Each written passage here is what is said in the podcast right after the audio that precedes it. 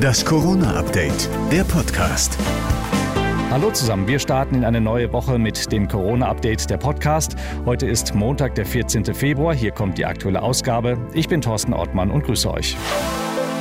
Er soll kommen, der Freedom Day für Deutschland. Bund und Länder haben einen Drei-Stufen-Plan ausgetüftelt. Das Ziel, bis zum 20. März sollen alle tiefgreifenden Corona-Einschränkungen beendet werden.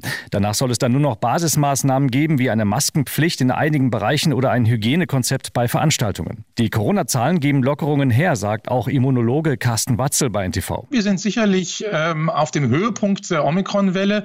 Wir haben ja schon gesehen, dass gerade die nördlichen Bundesländer, da gehen die Fallzahlen, die Inzidenzen ja schon seit längerer Zeit Zeit runter. Wir sehen es jetzt auch ansatzweise bundesweit. Dieser Trend wird sich wahrscheinlich durchsetzen. Definitiv geht es jetzt auch nach unten. Laut Plänen der Bundesregierung sollen alle in einem ersten Schritt ohne Kontrollen wieder einkaufen können. Außerdem sollen mehr Geimpfte und Genesen an privaten Treffen teilnehmen dürfen. Bisher sind es zehn. Ab dem 4. März würden dann Gastronomie, Diskotheken und Clubs lockern. Auch Großveranstaltungen wären dann wieder möglich. In der Gastronomie würde dann aber weiter die 3G-Regel gelten, in Diskos und Clubs die 2G-Plus-Regel.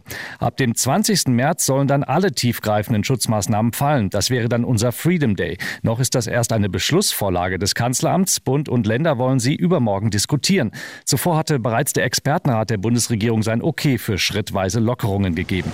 Gegner der Corona-Maßnahmen haben am Wochenende versucht, zum Wohnhaus von Baden-Württembergs Ministerpräsident Kretschmann vorzudringen. Die Polizei konnte die Aktion so gerade noch verhindern. Es hat bereits mehrere solcher Vorfälle gegeben. Der am Wochenende wiedergewählte Bundespräsident Steinmeier hat sich in seiner Antrittsrede noch nochmal klar gegen Hass und Gewalt ausgesprochen. Denen, die in der Not der Pandemie Hass und Lügen verbreiten, die von Corona-Diktatur fabulieren und sogar vor Bedrohung und Gewalt nicht zurückschrecken, denen sage ich, es gibt eine rote Linie und die verläuft bei Hass und Gewalt. Und diese rote Linie müssen wir halten in diesem Land, meine Damen und Herren. Das war das Corona-Update vom 14. Februar.